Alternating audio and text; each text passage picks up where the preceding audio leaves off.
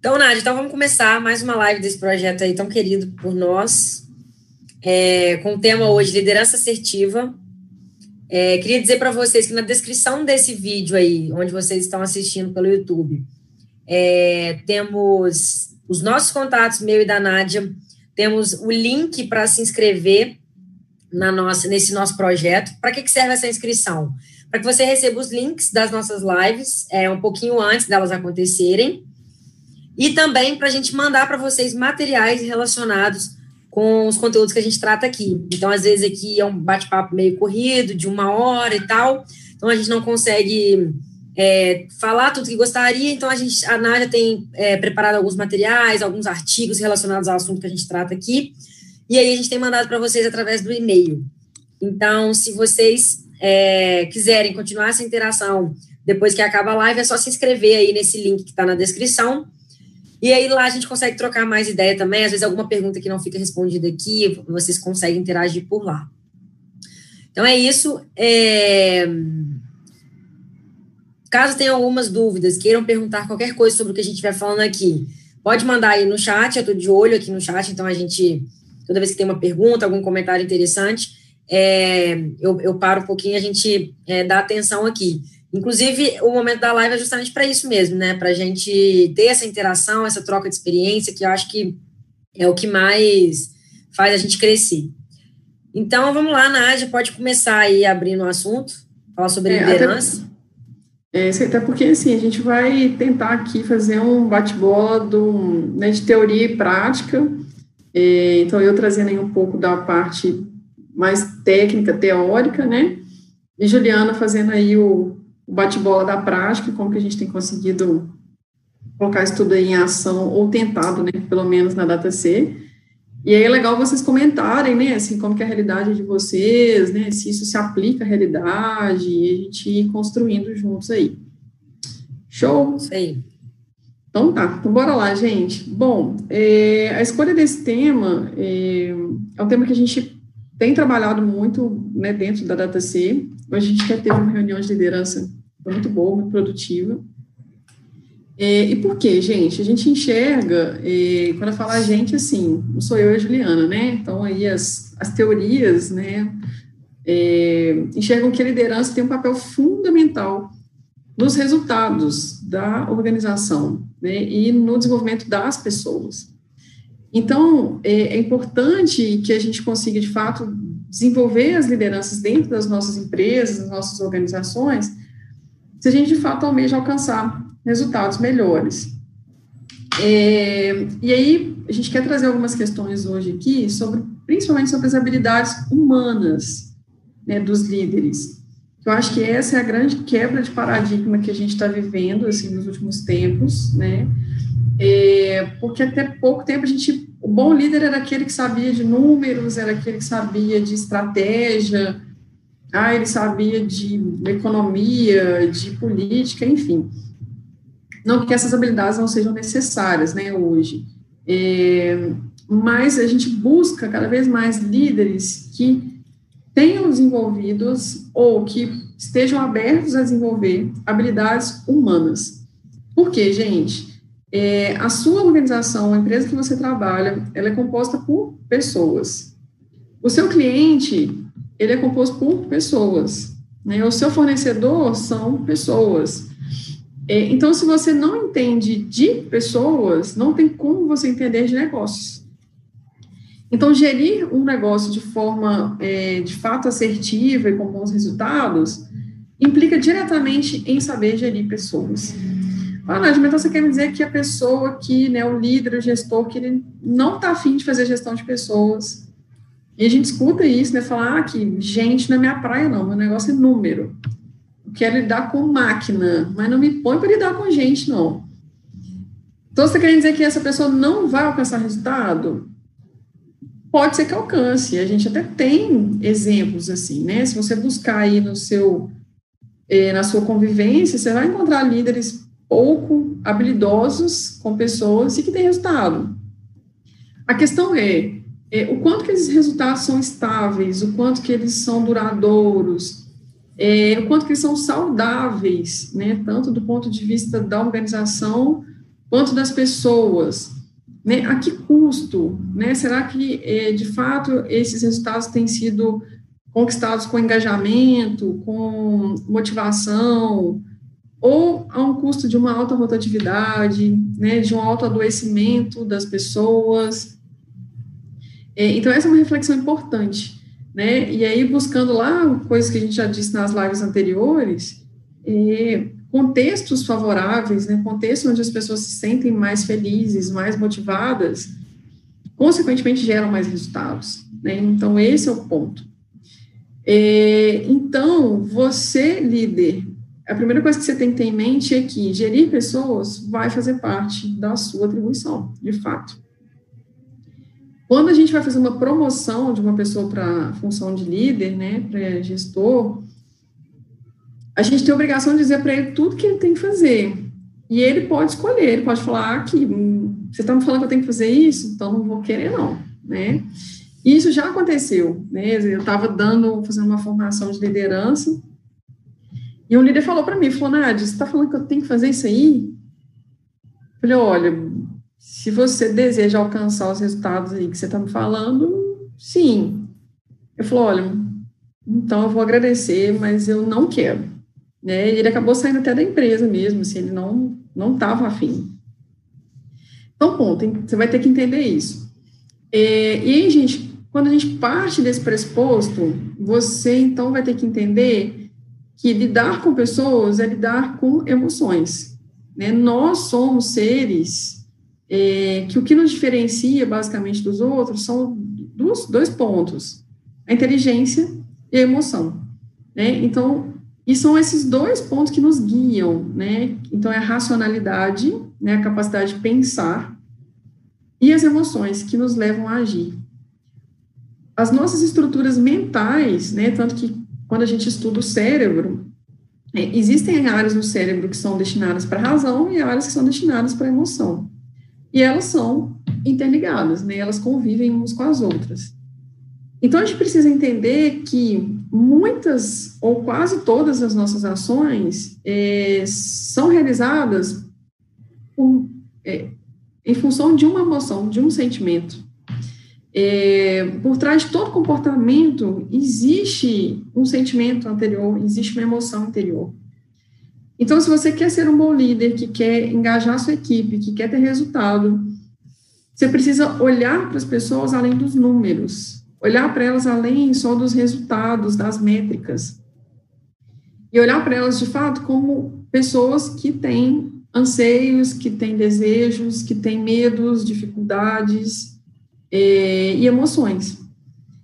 Isso vai fazer toda a diferença, né? É, e a mesma coisa com o cliente, né? A gente estava hoje na nossa reunião de liderança da TC, é, quando a gente vai pegar casos específicos, né, de clientes, às vezes que a gente teve alguma situação um pouco mais delicada, é, o que, que tem por trás, gente, às vezes, daquela demanda do cliente? Uma emoção. E aí a gente escuta do líder assim, nah, a gente tem aqui um cliente que ele é um cliente carente, ele liga para a gente porque ele quer atenção. Ah, eu tenho um cliente que está desesperado, né, que ele precisa resolver uma coisa rápido. Está vendo que por trás desse comportamento dele existe o que é uma necessidade, que é a mesma coisa do seu time. Por trás de cada um existe uma necessidade. Então você precisa se aproximar desse seu time para entender esses anseios e gerar resultado. Tá, Nádia, mas e aí? Eu tenho 200, 300, mil, 2 mil liderados na minha empresa. Eu preciso conhecer todo mundo? MacGyver, né? Não tem muito jeito. É. Nem que seu dia tivesse aí 200 horas. É, mas o que, que, você vai ter que fazer, então? É procurar conhecer, se aproximar das pessoas que são o seu grupo de apoio ali, e que provavelmente serão outros líderes também, e eles vão conhecer o time deles e por aí vai, né? Assim, para que eles consigam é, trazer isso para você no momento futuro. É, a Juliana, quando a gente começou a discutir muito sobre liderança, é, aí tinha dia que ela chegava angustiada para mim, ela falava, Nádia, fiquei o dia inteiro hoje com reunião, conversando com fulano, depois conversando com ciclano. Eu não fiz nada, eu fiquei o dia inteiro conversando com os outros.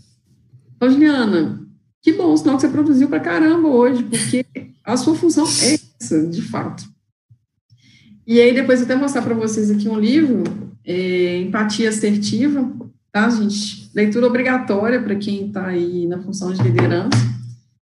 Aí, depois que a Juliana leu esse livro, ela um dia chegou para mim e falou assim: Ô, Nádia, a minha função é essa mesmo, né? É conversar com o pessoal. Eu falei: é, sua função é essa mesmo. Conversar de forma, claro, né, gente, estratégica, não é bater papo, né? A gente, de fato, é conseguir é, compreender o porquê que essa pessoa chegou até você, né? Qual que é a necessidade que ela tem. Você quer contar Nádia, isso aí, Juliana? Então, legal você ter citado esse livro aí. É, realmente, esse livro foi um divisor de águas na minha carreira. É, eu estou liderando desde que eu entrei na DataC, né? Assim, tem cinco anos que eu estou na DataC. Inclusive, fez cinco anos ontem, gente. Parabéns. Nem lembrei, assim, do, de ontem ter sido o dia, mas, enfim, foi ontem. E assim, que eu tô liderando mesmo, deve ter uns três anos e meio, uns quatro anos que eu assumi de fato, né, é, as decisões. E, e realmente, esse, quando eu li esse livro, eu vi que a função que eu tinha que fazer era realmente conversar o dia inteiro com todo mundo. Conseguir me aproximar de todo mundo, e eu acredito até que nesse momento de home office, apesar de parecer que a gente está mais distante, eu acho que a gente, lá na DataC, a gente conseguiu uma proximidade grande aí através dos, dos, de todos os meios que a gente tem usado digitais, né? Então, pelo fato de estar todo mundo distante, eu acho que todo mundo se é, disponibiliza mais e acaba sendo mais fácil a interação. E esse livro foi um divisor de águas na minha vida, eu acho que é, é super indicação, assim, inclusive eu comprei ele de presente para os liderados que interagem diretamente comigo e a gente está fazendo um estudo junto sobre esse livro. E e assim, é, realmente mudou, muda muito, né? Eu, hoje eu falo com a Nádia, né? E no início eu falei, meu Deus, mas será que é isso mesmo? Ficar conversando o dia inteiro, fazendo reunião, é, vendo onde tem os pontos, é, trazendo, quase sendo coach, né, das pessoas, assim, trazendo a mentalidade que a gente quer construir. E, mas assim, tem dado resultado, acho que a gente tem conseguido, alguns problemas têm ficado bem evidentes é, com essa proximidade toda. E, e fica mais fácil resolver, né? Se eles ficam mais expostos, a gente consegue resolver mais fácil. Uhum. É, então, legal você trazido aí essa indicação desse livro, que é realmente para todo líder é, é, leitura obrigatória. É uma. Eu falei com os meninos lá da DataC que é, é a coisa. Eu acho que foi a coisa mais barata que eu comprei na minha vida foi esse livro. Uhum. Melhor custo-benefício de todos. Assim. Isso. A autora do livro tem uma experiência incrível, assim, que uma, assistir uma hora de palestra dela deve ser uma fortuna, e o livro dela tem muito conhecimento é, por um preço super acessível, né? preço de livro normal. Uhum, sim. E, e, é legal, né? Porque o livro ela traz assim, justamente a, a trajetória dela e mostrando os acertos e os erros, né? Que eu acho que é isso, assim. É não... Quem dera que tivesse uma fórmula, né, gente? Fala assim, ah, não, você tem que fazer assim, vai dar certo. Não, isso né, não existe, as pessoas são diferentes, as organizações são diferentes. É, mas a gente pode mirar naquilo que deu certo, né? A chance de dar certo é maior também. É. É, e isso, gente, que a gente está falando não é fácil, né? Assim, isso demanda energia, né? Demanda, é, de fato, dedicação, esforço. É, pensa, né? Você entender, conhecer bem as pessoas que trabalham com você. Às vezes a gente não entende bem nem a pessoa que está dentro da nossa casa, né? Assim, você virar e falar assim, qual que é o anseio do seu irmão? Né? Quais são os desejos dessa pessoa, do seu marido? Pode ser que você não tenha essa resposta, né? Porque de fato você não olhou para essa pessoa com esse olhar diferente. Então, fazer isso dentro de uma organização também é um desafio para caramba, principalmente para o líder, porque ele tem outras também é, atribuições, né? Ele tem que olhar para o negócio, ele tem que definir estratégia, ele tem que fazer contato, enfim. É, então, essa é mais uma né, atribuição e que tem que ser genuína, né? A grande questão, gente, é que isso tem que fazer parte da sua eh, função de forma prazerosa. Isso não pode ser um peso, sabe? Então, tipo assim, nossa, aquilo, fulano pediu para conversar comigo hoje. Lá vem ele falar comigo da casa que ele está construindo. Entende? Se isso para você for um fardo, é, de fato vai ficar difícil. Mas se você entender como, pô, o Juliano está vindo me contar da casa que ela está construindo, como uma possibilidade de, de fato, conhecer o que é valor para essa pessoa e como a sua empresa se encaixa nesse valor dela, é, isso é produtivo. entende? Então, onde que eu posso entrar nessa história dessa pessoa? Né? Onde que eu posso fazer diferença nesse sonho da casa dela? É, e isso que é o que vai fazer toda a diferença para essa pessoa, né? Se sentir de fato valorizada. É, tem né, um, um, estudo que ele mostra que entre os principais fatores de engajamento das pessoas nas organizações, estar se sentir é, respeitado e importante dentro da empresa. E como que se sente importante, gente? Sabendo que as pessoas de fato estão olhando para você, para aquilo que você está sinalizando, né? Para aquilo que você está pedindo, sem falar muitas vezes, né? Dá trabalho? Dá né? Mas é, a partir do momento que você toma gosto também, é uma coisa que vira um ciclo natural, tá? Então, gente, o que, o que o líder faz, né? Qual é a função do líder?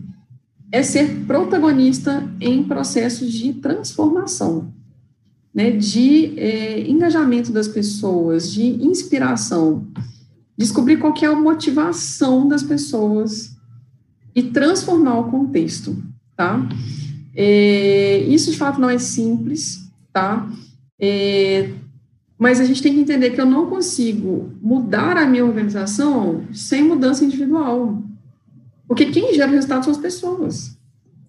Então, se você tem uma queixa hoje, tipo assim, ah, não estou alcançando os resultados que a minha empresa precisa. Você está olhando para as pessoas, né, para como elas estão entregando resultado, por que, que elas não estão entregando muitas vezes? É, aí, para você conseguir, então, transformar essa realidade, você precisa ser quase um coach, né? Ou seja, você precisa contribuir para o crescimento das pessoas. Não quer dizer que você sabe tudo, não, gente. Até porque é impossível saber tudo. Então, você vai buscar ajuda. Aí você vai contratar um RH que vai te ajudar a fazer gestão de pessoas, né? Que vai treinar a equipe, que vai tentar se aproximar, descobrir, então, aí quais são esses anseios desse time. Você vai buscar qualificação, né? Eu acho que a Juliana também pode né, dar o exemplo dela. Você não dorme líder e acorda, dorme num dia, acorda no outro dia líder, não. Né? Isso, de fato, é um processo, assim, a gente escuta, né, aquela pergunta, ah, mas as pessoas nascem é, líderes, né? É, a resposta é, uma combinação de fatores, assim. Tem pessoas que já têm habilidades desenvolvidas e contribuem, sim, para a liderança, é, mas que não tem todas as habilidades desenvolvidas. E é possível desenvolver desde que ela deseje e veja valor naquilo, né, e esteja disposta, porque o processo de mudança também não é simples, né. Pode falar. Ô, Nádia, é, alguns pontos do que você falou aí sobre a questão de é, ser líder, você nasce com as habilidades, você nasce líder ou não, né? Eu, eu acredito muito que tem algumas pessoas que nascem com, é, com muitas características que um líder precisa ter, e aí para essa pessoa é mais fácil, porque ela já nasceu com aquilo, obviamente, mas é, é completamente, eu acho que é uma habilidade, liderança é uma habilidade, então é completamente treinável, né? E a minha, a minha eu, eu, inclusive, posso compartilhar a minha história nessa, nessa, nessa relação a isso, porque eu, eu sou filha do meio. E eu acho que é, todo mundo comenta sobre isso. Filha do meio, né? É, normalmente não é líder de nada. É, sempre tem, assim, aquela submissão com o irmão mais velho, e eu, na minha casa também foi assim, então, a minha irmã, a vida inteira, a minha irmã mais velha, ela que tomava todas as decisões da nossa casa, eu não conseguia nem escolher a minha roupa que eu ia usar, porque ela tinha que me amparar para tudo, e aí ela foi, ela foi morar nos Estados Unidos, quando ela foi morar nos Estados Unidos, eu me vi meio que sozinha, tendo que aprender a fazer minhas escolhas, e, e aí que eu comecei a, a desenvolver algumas coisas de liderança, né, porque eu comecei até a desenvolver isso na minha própria vida, eu já nasci com algumas é, características de líder, assim, algumas das habilidades, por exemplo, é, objetividade na, na comunicação, é, clareza nos meus pensamentos, eu tenho muito isso. É, algumas coisas eu já nasci, confiança, entusiasmo demais, muita paixão e energia, eu acho que são características importantes de um líder. Isso tudo faz parte da minha personalidade, de quem eu sou mesmo. Mas quando eu entrei na DataC, é, eu não era líder de nada. Inclusive, a minha experiência foi bem essa, assim, eu entrei é, com muita humildade, eu acho que isso foi bem, assim, um diferencial para eu alcançar o, os resultados que eu tenho alcançado, o apoio e, e a cumplicidade dos meus colaboradores, eu acho que isso foi fundamental. É, e sabendo que eu não era líder de nada naquele momento, assim, eu tinha muita coisa para aprender. E, e, com essa humildade foi que eu fui conseguindo é, conquistar a confiança, né? E acabei conquistando meu espaço. E depois disso, muito estudo, né? Estudo mesmo de. Não estudo só da parte técnica, do que eu precisava saber, mas principalmente é, das habilidades de um líder mesmo. Humildade, é, paciência, tem que ter muita paciência.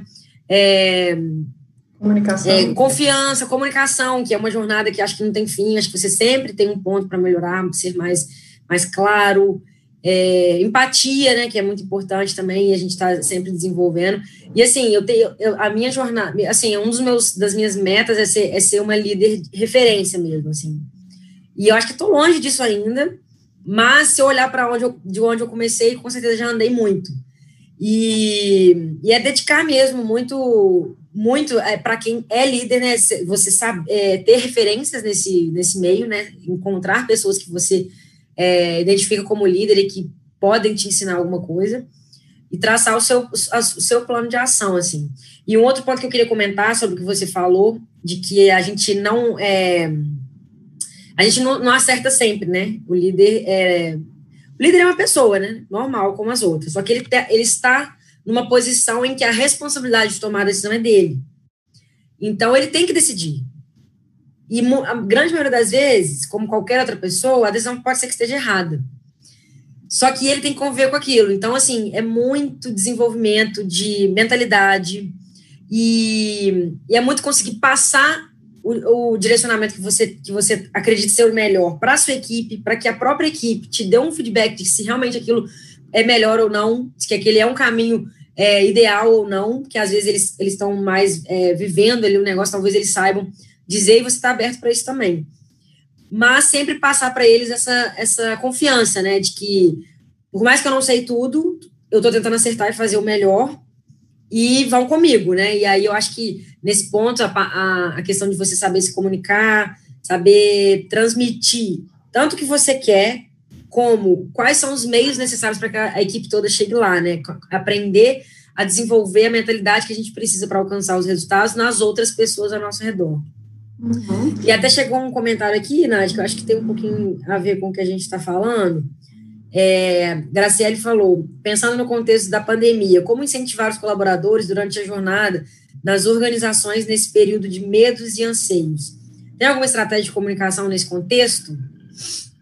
Sim, é, a gente até vai falar especificamente sobre esse contexto da pandemia, Graciele, é, mais para frente um pouquinho, aí eu vou, vou, responder sua pergunta, tá? Só porque a gente vai seguir uma lógica de raciocínio.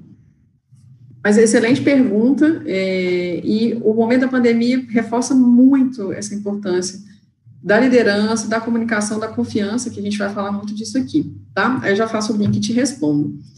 É, quando a gente fala essa questão de desenvolver, gente, eu lembro, é, logo quando eu entrei lá na DataC, aí eu fiz uma atividade com a Juliana, a gente definir quais competências eram importantes para o líder. E a empatia era uma delas, né? e ela tinha que fazer uma autoavaliação dessas competências. E, e, a empatia era uma que teve uma nota um pouco mais abaixo do esperado, né?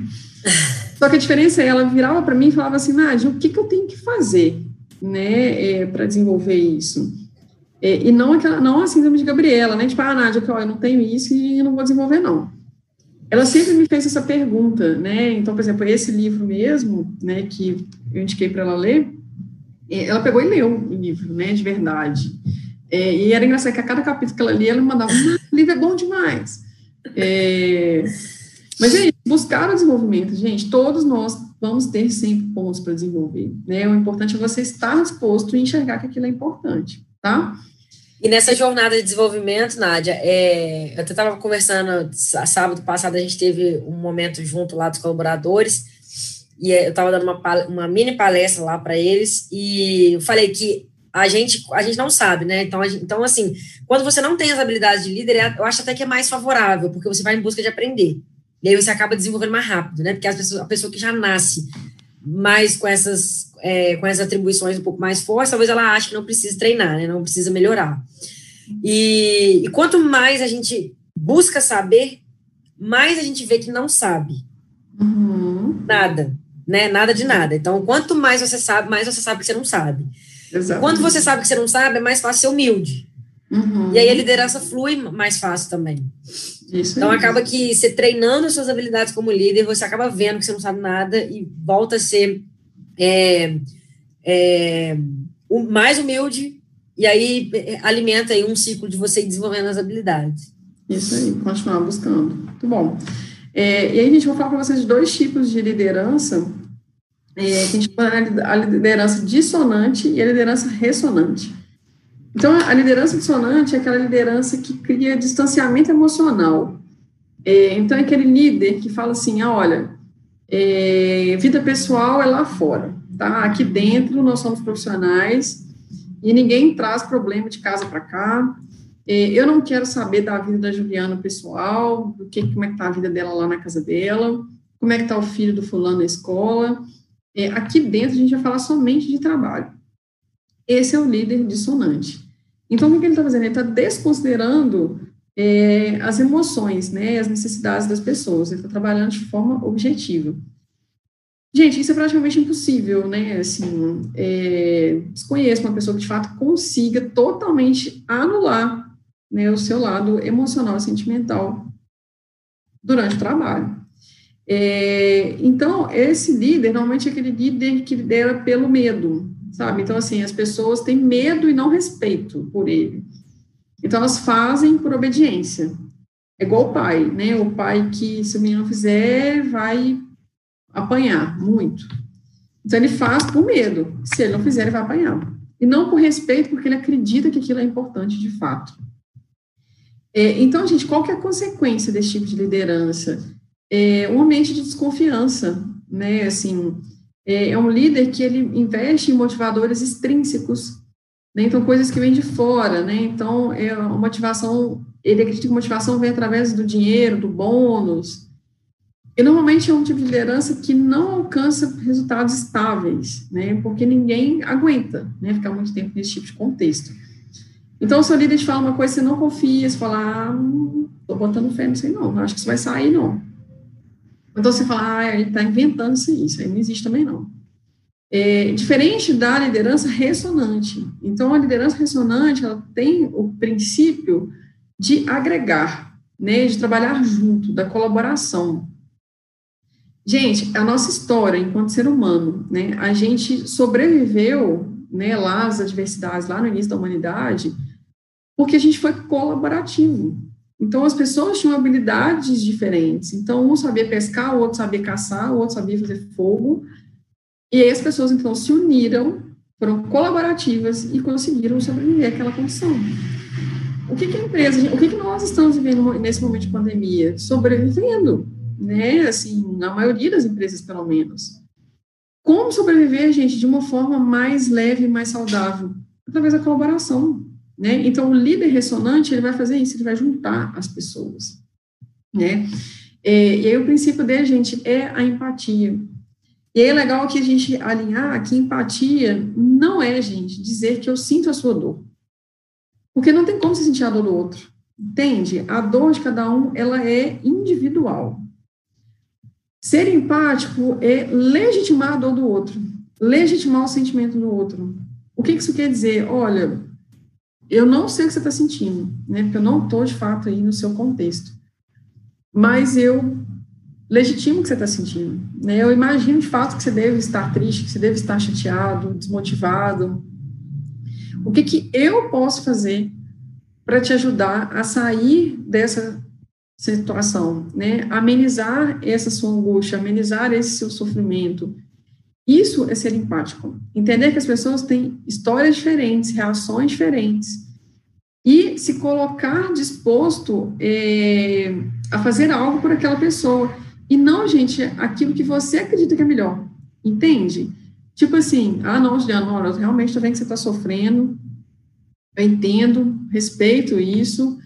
Vamos fazer o seguinte, eu vou pagar, então, um, crossfit para você. Eu sei que você gosta de crossfit, lá você vai espairecer.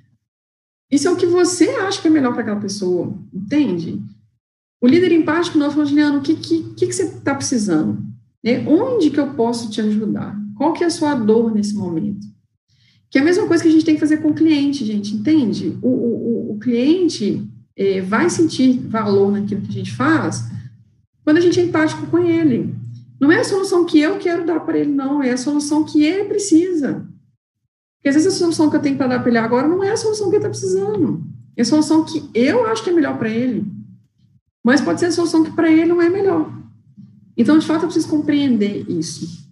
E aí o líder ressonante, gente, ele vai trabalhar com os motivadores intrínsecos, que é o quê? Propósito, inspiração, engajamento. Você fala, ah, lindo, né? Maravilhoso, mas e aí? O meu maior desafio é esse, como é que eu engajo a minha equipe? Eu chego lá em casa, lá no, no meu trabalho todo dia, animadão, maior energia, e eu não consigo engajar as pessoas que estão trabalhando lá. Bom, gente, então vamos lá. A primeira coisa que a gente tem que entender é propósito né? É, por trás, e propósito, gente, vai além das coisas, entende? Qual que é, pensa nos médicos, nos enfermeiros, nos técnicos de enfermagem, que estão trabalhando agora nesse momento do Covid. Tem que ter um propósito por trás disso, entende? Porque é, a causa maior dele tem que ser salvar vidas, né? Eu lembro que eu trabalhei muitos anos no hospital de urgência e emergência, é, e os médicos que trabalhavam lá não era por salário, porque o salário não era de longe o melhor que tinha, né? No hospital público, é um hospital público. E a gente tinha médico que ele passava 24 horas acordado, sentado no bloco cirúrgico, olhando para o paciente. Porque por trás daquele ali tinha um propósito, que era salvar uma vida, independente do que ele tivesse que fazer. Então, qual que é o meu propósito quando eu atendo o cliente no suporte da DataC? Se for, gente, simplesmente atender ligação, pedir a pessoa para ler o manual no site, é, dar uma resposta pronta, isso não é propósito. Propósito é o que está por trás. Então, meu propósito é solucionar, de fato, a dor desse cliente. Né, e hoje, na reunião de líderes, os meninos deram esses relatos. É quando o cliente vira e fala assim, ô, oh, você não sabe, você salvou minha vida, eu estava agarrado aqui, eu não estava conseguindo sair do lugar, estou precisando dessa informação para uma reunião daqui a pouco. Isso é propósito. Você ajudar a pessoa a alcançar alguma coisa que ela está precisando. Que não é só um número, entende? Não é só um relatório. O que está por trás daquilo ali? O que, que aquilo representa para aquela pessoa? O que, que gerar uma guia representa para aquela pessoa? É, então, esse é um dos pontos de engajamento. Mas aí, gente, para isso, você, líder, tem que ter um propósito. E aí a gente tem que ser genuíno, né? Assim, tem que ser uma coisa que você de fato acredita que seja importante.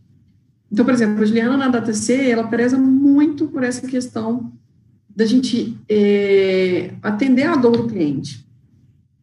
Ela acredita nisso, né? Ela entende que esse é o propósito da DataC, que o nosso propósito não é vender software, não é vender sistema. O nosso propósito é vender solução para aquelas pessoas, para melhorar a vida delas, para melhorar o negócio delas. Então, a partir do momento que ela acredita nisso, ela consegue, então, é, ou pelo menos a gente tenta, né, é, engajar o time nesse mesmo propósito. E aí vem uma outra coisa importante para engajamento, motivação, que é distribuir as atividades de acordo com as habilidades. Então, pensa num gráfico, né, você tem é, competência versus aqui desafio. Então, gente, se eu entrego um desafio muito grande para uma pessoa com pouca competência nesse momento para desenvolver aquela atividade, o que, que eu vou gerar nessa pessoa? Estresse, angústia, noite sem dormir. Vamos pensar num exemplo. É, eu chego para né, você e falo assim: olha, você tem que emagrecer 30 quilos em um mês qual que vai ser a sua motivação, o seu engajamento para concluir esse desafio? Meio MacGyver, né? Você tem que perder um quilo por dia e sobreviver. Difícil. Então, seu nível de estresse vai ser muito grande, porque você nada, nada, nada não chega, né? Assim, porque o, o desafio é muito grande para aquilo que você pode entregar no momento. Agora, você virar e falar assim, olha, você tem que perder 30 quilos em um ano. Beleza, você fala, ah, então tem que perder 2 quilos e pouquinho aí por mês. Tá, mas motivador isso também? Assim, desafiador? Ah, vamos dar uma pitadinha. Então tá, então você tem que perder aí em 10 meses. Então você vai perder uma média de 3 quilos por mês. Beleza, nem muito fácil, nem muito difícil, possível, dentro daquilo que eu posso entregar nesse momento. Então, vai te gerar o quê? Mais motivação para concluir isso e mais engajamento. Então, dentro do time, gente, isso é importante. É, ao, ao contrário também, você entregar um desafio muito simples para uma pessoa que já tem uma habilidade mais desenvolvida, também pode gerar uma desmotivação. A pessoa sabe que ela pode entregar mais que aquilo. Então, o ideal é a gente estar no meio do gráfico, né? Entregar para as pessoas é, desafios proporcionais às habilidades dela nesse momento. Isso, gente, não quer dizer manter as pessoas na zona de conforto, tá? É, lembra do mindset de crescimento. É, eu vou entregar isso para a Juliana, eu sei que nesse momento ela não tem essa competência desenvolvida.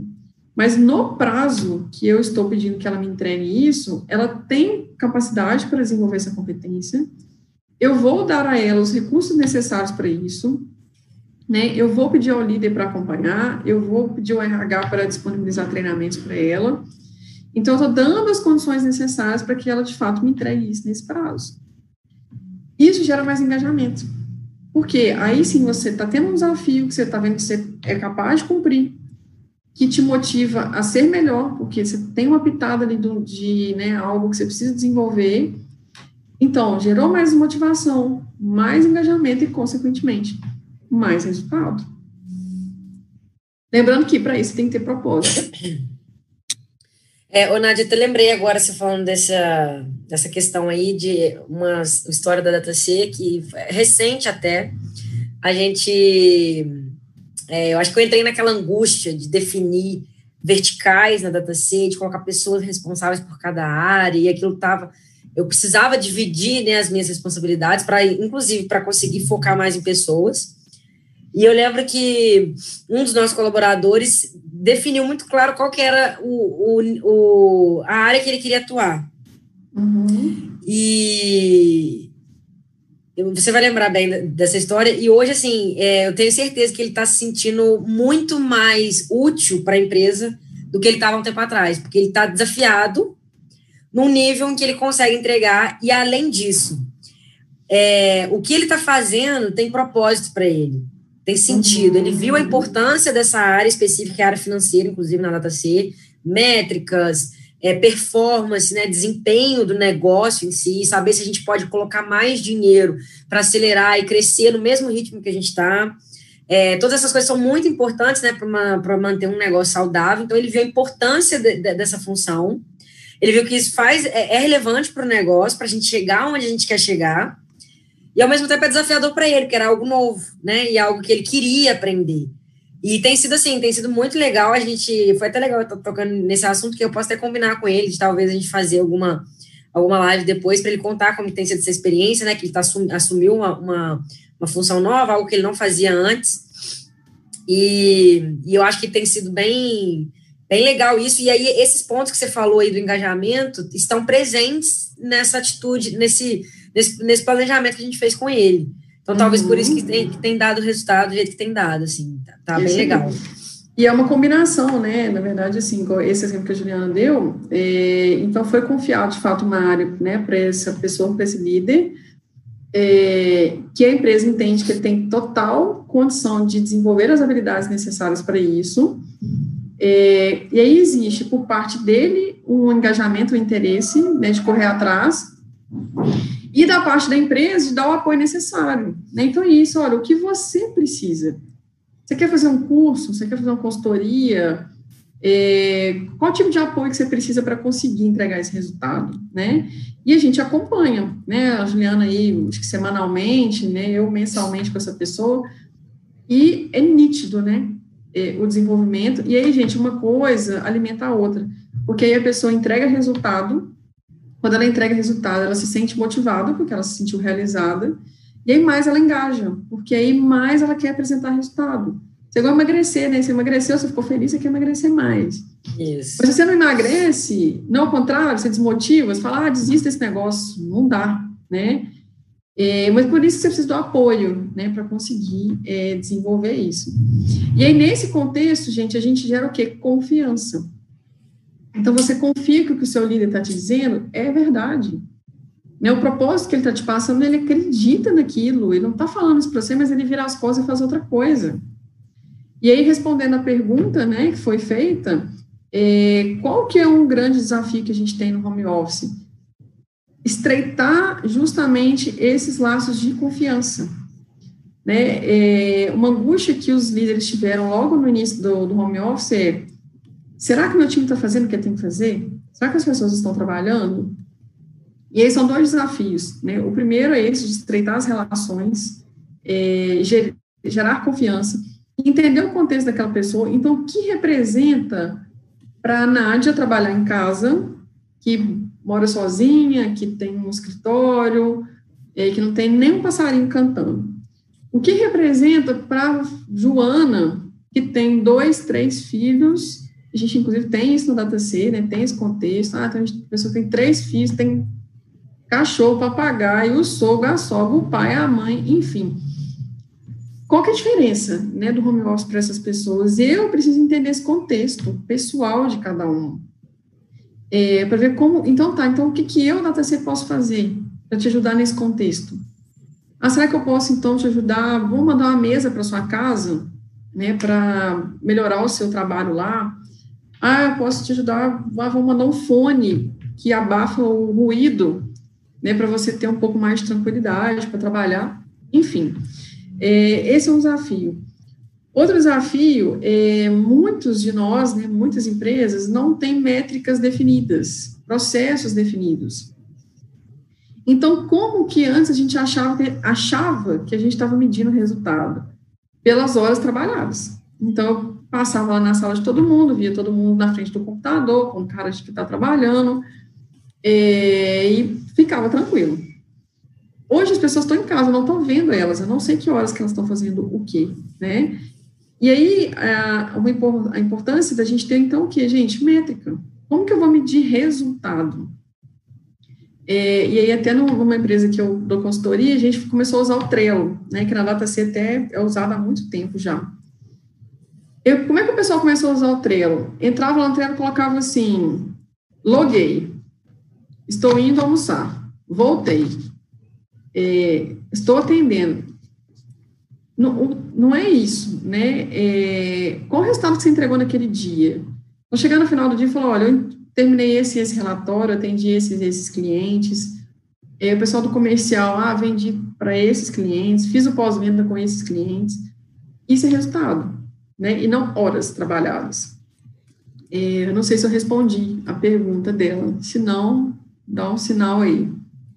É, eu acho também que para sobre essa questão de resultado é muito interessante quando você define o resultado que você quer, decidiu, ah, eu quero isso. Eu acho que você tem que definir junto com isso uma maneira de saber que você alcançou isso, né? Isso e, e, a, e eu acho também que a gente tem que talvez desligar um pouco do resultado em si, que muitas vezes a gente não tem controle do resultado, mas uhum. focar nas ações que levam aquele resultado. Então, por exemplo, se igual na DataSet tem um processo comercial, para que uma venda seja fechada, no mínimo três reuniões com o cliente tem que ser feita. Uma para entender a dor dele, outra para apresentar a solução, outra para apresentar uma proposta. Então, será que meu time de comercial está fazendo as reuniões? Porque não adianta eu querer fechar, chegar no final do mês e falar, você não fechou nenhuma venda. Uhum. Mas durante o mês inteiro eu nem olhei se ele fez ou não as atividades que levam ao fechamento de uma venda. Uhum. É, igual a gente está implementando agora uma área de Customer Success na DataC, que é de foco no sucesso do cliente. E eu até tenho uma reunião sexta-feira de alinhamento com a primeira pessoa que vai fazer parte dessa equipe, que é justamente definir quais são as tarefas que ela tem que fazer. O resultado é o sucesso do cliente. Mas o sucesso do cliente, ele não está 100% no meu controle. Tem partes sim, que envolvem o próprio cliente, as coisas que ele tem que fazer, enfim, várias coisas. Mas e as tarefas que vão levar para a gente mais perto do sucesso do cliente? Então, uhum. é você é, acompanhar esse tipo de coisa. Isso vai, e quando, quando você acompanha essas, esses pequenos passos, é, fica muito mais fácil ajustar, né? Então, tipo, você, você olha semanalmente quais são as tarefas, se elas foram cumpridas ou não, fica mais fácil você saber se no final do, do período você vai alcançar aquele resultado que você queria. Então, acho que essa é um, uma boa forma também de fazer assim a distância, né? É traçar o objetivo, É, quais são os passos para chegar naquele objetivo? Isso é o que você tem que checar constantemente como líder. E é, definir o que, que vai provar que a gente alcançou aquilo. No caso de vendas, é um bom exemplo porque é mais fácil, né? Palpável. Então, é, quantos, quantos é, contratos têm que ser fechados? É tanto. Então, para isso, quantos desses passos têm que ser realizados ao longo do tempo? Acho que é uma boa maneira de gerenciar a equipe nesse momento. Mas eu acho que uma, uma parte da pergunta que ela falou aqui é essa questão de, nesse período, acho que é muito comum, né? Todo mundo com muito medo e muita incerteza. A gente não sabe muito bem o que vai ser daqui para frente. E eu acho que nesse momento é você se colocar dentro do mesmo barco, com, junto com, com as pessoas, né? Junto com seus liderados. É mostrar para eles que os medos e as incertezas que eles têm, você também passa por eles, mas que você está ali para dar um direcionamento de acordo com a sua percepção e que a gente vai escolher uma direção a seguir juntos Uhum. E vamos nela, né? E aí identificar onde que tem os, os, os principais medos, quais são as maiores angústias. Ser uhum. transparente com o time, né, nesse momento, mostrar os números, abrir a, a sua gestão para ver se, se tem algum risco de alguma coisa, né? Nesse momento, acho que tem muita gente fazendo demissões, aí depois faz contrata de novo. É, acho que muito é, em Ubá, né, onde a Data 6 está localizada, é, teve muito vai e volta de direcionamento da, da dos governantes, né? Abre tudo, fecha tudo, abre tudo de novo, fecha tudo de novo. Então fica nessa instabilidade. E mas mostrar para eles que você tem um plano, assim, que você é, você tem que estar tá confiante nessa situação. mostrar igual, por exemplo, na data C, a gente não não reduziu o quadro de funcionários, não fez suspensão de, de carga horária, praticamente ninguém, assim, teve um ou outro que, é, por estarmos de home office, né, deu uma diminuída mesmo na demanda, mas a gente continuou, a gente inclusive está em processo de contratação de pessoas. Então, assim, é mostrar para o time que você está fazendo o que está no seu controle, para que essa situação cheia de incerteza e instável passe por vocês da melhor maneira possível, né? E uhum. mostrar que você está contando com eles para que isso seja vencido também. Acho que isso. Estratégia uhum. de comunicação nesse contexto, né? É, é desenvolver confiança mesmo, mostrar que você é, que as necessidades dele, deles, né, dos seus colaboradores, são importantes para você como, como organização, né, como líder. E é isso. Inclusive, a DataC passou por esse momento assim, sem, sem muitos grandes impactos, né? E alguns clientes iam negociar alguns descontos com a gente. E a gente até usou na nossa argumentação o seguinte: olha, é, a gente vai dar um desconto, parceria, nesse momento tá difícil, tem muitos negócios que estão indo é, que estão tendo uma dificuldade mesmo nesse período, é completamente compreensível, acho que a gente está aqui é para ajudar mesmo, mas os nossos compromissos, os principais compromissos que a gente tem é com os nossos colaboradores, a gente não quer deixar eles na mão, então, assim, é, entenda também esse nosso lado para a gente fazer um, um bom negócio para todo mundo. E os nossos colaboradores sabiam disso e estava todo mundo engajado nisso aí. É, com isso, todo mundo muito mais presente, mesmo não estando presente, né? a, a facilidade de encontrar foi grande, assim, estava todo mundo muito disposto a fazer o negócio acontecer. Eu acho que é, é são é, algumas estratégias que a DataC tem adotado nesse momento aí de, de crise e que tem dado resultado para a gente. Uhum. É, essa questão da comunicação é importante reforçar que é, agora em época né, de pandemia, de home office, ela se torna mais, é, se torna mais evidente a importância dela, né? Mas, assim, é um dos princípios básicos, né, de reforço da confiança. É, e isso é, é, transparência, né? Como que a gente faz na DataC? A gente tem reuniões periódicas com os times. É, isso, gente, eu falo que é muito importante, definir periodicidade e cumprir. Então, por exemplo, a gente tem reunião, por exemplo, Juliana, semanal com o time de, do comercial. Então, religiosamente, toda semana, naquele horário, tem reunião com o comercial a reunião com os líderes. Uma vez por mês, de 15 em 15 dias. Aí, cada reunião é para discutir um tema específico. Ah, hoje, por exemplo, a gente teve reunião sobre gestão de pessoas, com os líderes. É, porque com isso a gente consegue estar sempre alinhado. E às vezes a gente passa 15 dias sem se ver, e quando a gente encontra já tem um monte de coisa para alinhar de novo, para é, definir, para esclarecer. Hoje mesmo, na reunião de liderança, a gente viu um ponto que está obscuro para o time é, todo da DataC e que está gerando o quê? Ruído de comunicação e que gera desmotivação. Então, o que, que nós estamos precisando? trazer isso à tona, deixar isso mais claro para as pessoas, para que todo mundo, é, de fato, saiba o que está acontecendo de verdade. Né, a Juliana trouxe um ponto importante, que é trazer os números, né, nesse momento de pandemia. É, não quer dizer que você precisa abrir, né, o faturamento da sua empresa, é, mas fato trazer, ó, o que tanto que a gente cresceu, o que tanto que a gente reduziu, né, o que que isso impacta, quanto que a nossa folha de pagamento está representando, né, ah, quanto que a nossa despesa aumentou, diminuiu, é, para o time sentir segurança no que você está dizendo para ele. Entende? Que é muito ruim você chegar, gente, você olha para o seu líder e está com cara de preocupado, de tenso, e você não sabe o que está acontecendo, né? Se é um problema na casa dele, ou se, ele tá, se a empresa está passando por algum problema. É, então, reforçar. E é totalmente possível, né? Na data a gente está em home office desde o início da pandemia. Então, todas as reuniões são online, é, são à distância e fluem. No início eu tive muita dificuldade, confesso, porque eu gosto muito do, da presença, é, mas funcionam, fluem perfeitamente. Tá? Ô, Nádia, aí você falou sobre essa questão de o líder é, tá com cara de preocupado, com medo, é uma reflexão que eu tive recentemente, até pensando sobre uma situação do, da empresa que meu irmão trabalha, o líder que ele tem lá, eles passaram por uma ruptura aí no, no, no método de trabalho deles muito grande, assim, de muito impacto, e assim, o engajamento que o meu irmão tava era muito legal, e aí eu comecei a falar, cara, por que, que ele tá tão engajado assim? Ele recusou uma outra proposta muito boa, acreditando no que estava no que tava, no processo que eles estavam fazendo lá. E eles, as pessoas costumam falar né, que liderar é uma, é, uma, é uma profissão meio solitária, e de fato é, porque você tem que carregar suas dúvidas, as suas incertezas e medos com você, só você. Com o time, você tem que é, estar confiante, né? Eles têm que ver em você o entusiasmo, a paixão, acreditar no negócio. É claro, eu acho que é, é muito importante para o líder ter alguém em que ele pode é, descarregar essas incertezas esses medos, para que não seja algo tão penoso. Mas, assim, com o time, o time tem que, tem que olhar para você e falar: não, eu vou porque eu posso ir de olho fechado que ela sabe o que está fazendo. Aquela pessoa, ele sabe o que ela está fazendo. Mesmo sabendo que você às vezes não sabe, mas você. A, sua vontade de querer saber e de. Quando você tem isso tão forte, você, quando está errado, você rapidinho arruma um jeito de, de resolver, isso traz essa confiança e faz o time todo engajar no que você acredita e no que você está querendo, né? No que você busca para a organização. Uhum, sim.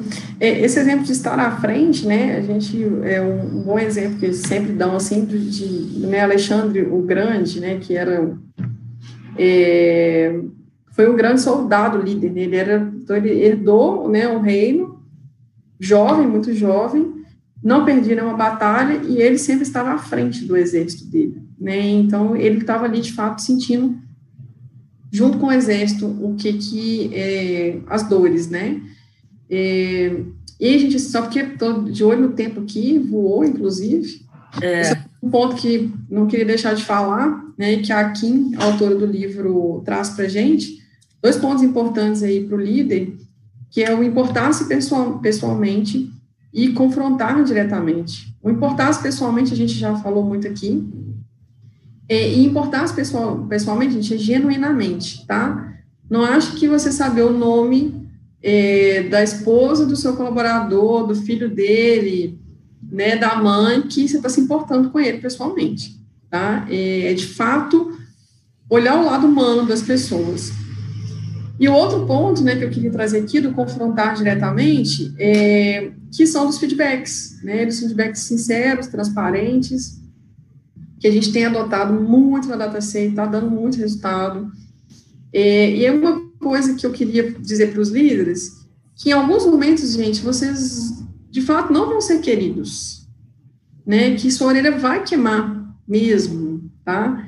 É, eu vou fazer você se sente até uma picadinha do bonequinho de voodoo que fizeram lá para você. Mentira, aí também é exagero, né? Mas é, que a sua orelha vai queimar, vai. Né? Às vezes você vai precisar dar um feedback que vai doer na pessoa, é, mas que é necessário. E, Nádia, mas e o que, que eu faço? Eu vou deixar de falar? Não, deixa doer. Tem hora que a gente precisa é, respeitar a dor do outro, entende? Então, às vezes, não é legal mesmo escutar alguma coisa que você não estava esperando que isso fosse acontecer. É, mas deixa ele, ele vai sentir a dor, aquilo vai aquietar você está ali próximo para poder dar o suporte que ele precisa para que isso não aconteça mais, ou para ajudá-lo no desenvolvimento, né, no processo. Mas você precisa dizer, né? A, a Kim, ela dá esse exemplo no livro, assim, de que é, uma pessoa foi mandada embora por um determinado comportamento. Era uma pessoa que, desculpa, na verdade, uma pessoa que todo mundo gostava na empresa, mas não entregava resultado. E é o que a gente precisa diferenciar, né? Afetividade de efetividade. A gente precisa equilibrar os dois. Não adianta ter muito afeto, né? E as empresas, principalmente mais antigas, passam muito por isso. Às vezes os colaboradores estão lá ainda há 10, 15, 20 anos por uma relação afetiva, mas o que, que de fato, efetivamente eles entregam? Então, o exemplo que ela dá no livro era isso: existia uma relação de afetividade mas esse colaborador não entregava resultado, ele foi mandado embora, anos depois, né? E ele perguntou, falou, mas por que, que ninguém nunca me disse isso? Né? Por que, que, se vocês gostavam tanto de mim, por que, que ninguém me falou que eu não entregava resultado? Pelo medo do confronto, entende? Pelo medo da dor que você vai causar no outro. E aí a gente tem estratégias para fazer isso, né? Você vai trabalhar a sua comunicação, né? Comunicação não violenta. Mas pelo seu compromisso com aquela pessoa, você precisa dizer para ela. Então, isso é confrontar diretamente e entender que o confronto é necessário para o crescimento e que ele gera mesmo angústia, tristeza, gera a cara fechada para você uma semana, às vezes, né? Mas que depois aquilo assenta, tá? É, e aí, gente, a importância do quê? Da gente incentivar dentro das empresas, então, o mindset de crescimento, né? Incentivar o esforço, reconhecer o esforço, né? É diferente, por exemplo, ah, eu, uma pessoa veio e me entregou um, um software, né? Me entregou o produto perfeito. Eu falo, nossa, parabéns aqui, você é foda, você é muito inteligente.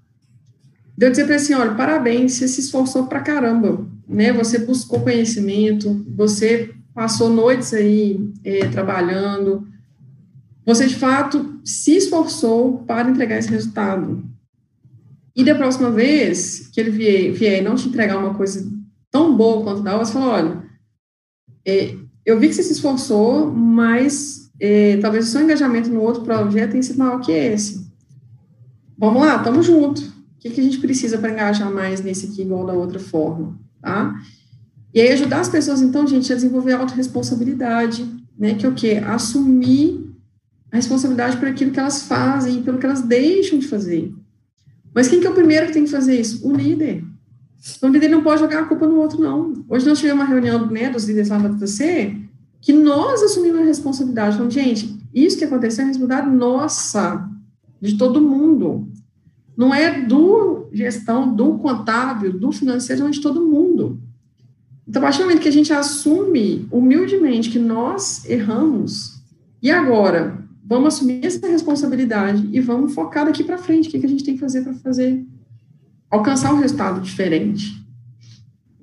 É, e aí uma coisa importante para ir finalizando aqui, é, líder, para de se apegar a banalidades, entende? A coisas pequenas.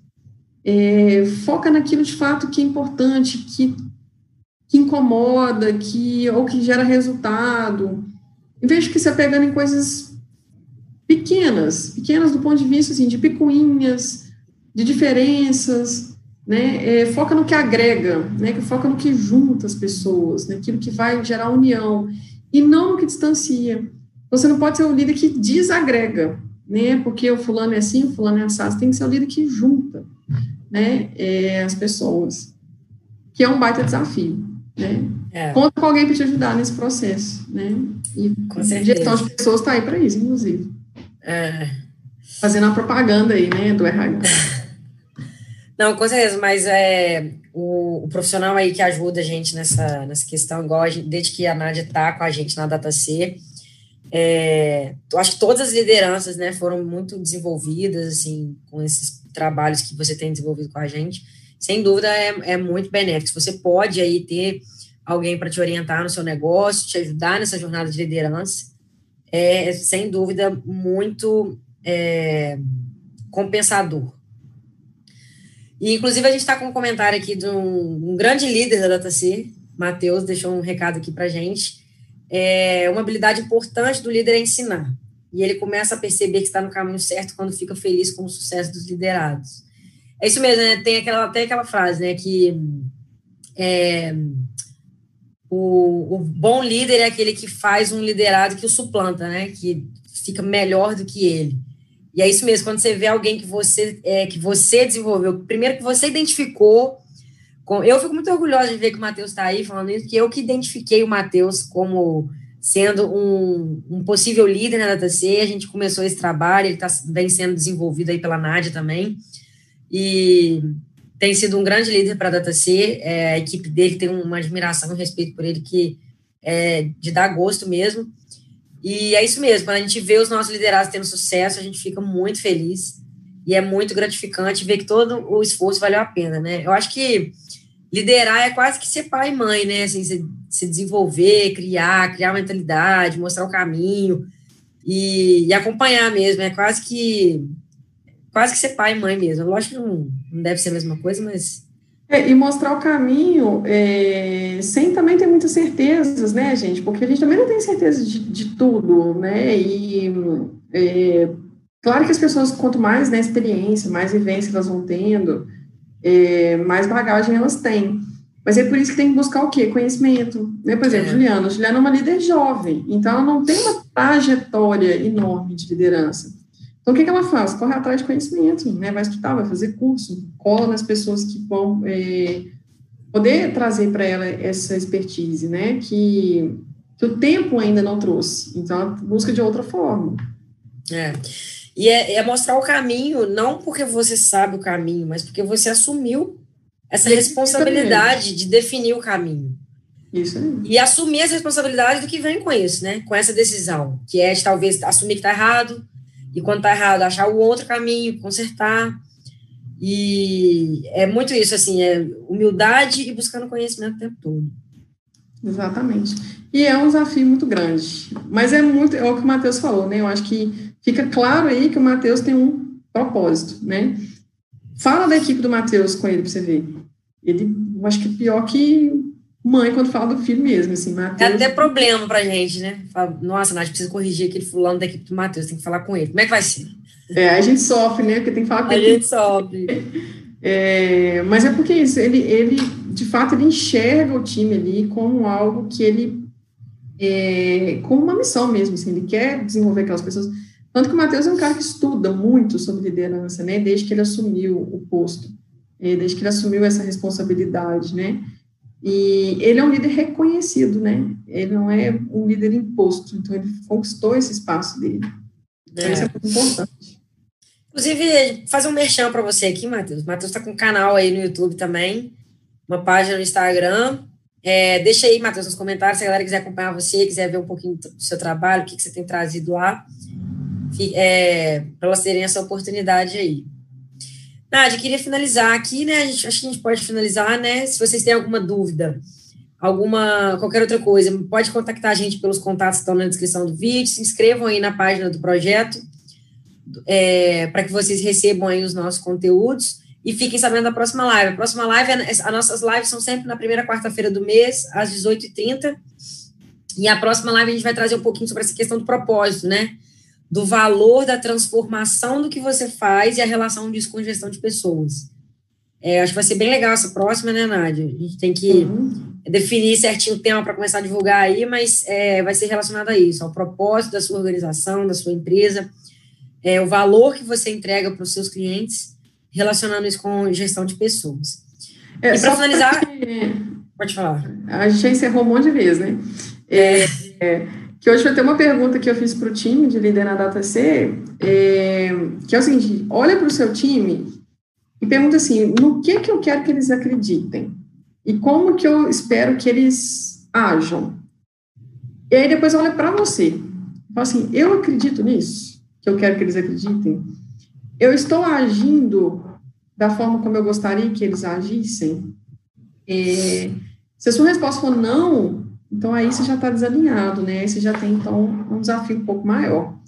Então, é isso, para que você consiga esse resultado, tem que partir de você, né? Essa, esse engajamento.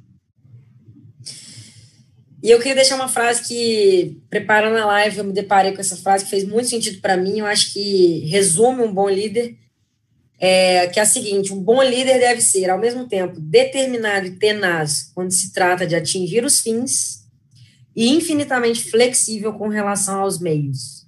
Aí essa, essa questão de ser flexível com relação aos meios é o que, tudo que a gente falou aqui nesse momento, de entender as pessoas, de se importar com elas e e saber o que, o que, que, o que é importante para cada uma delas e conseguir com que faça sentido para elas, através de algum meio, o alcançar dos objetivos que a gente definiu lá no início.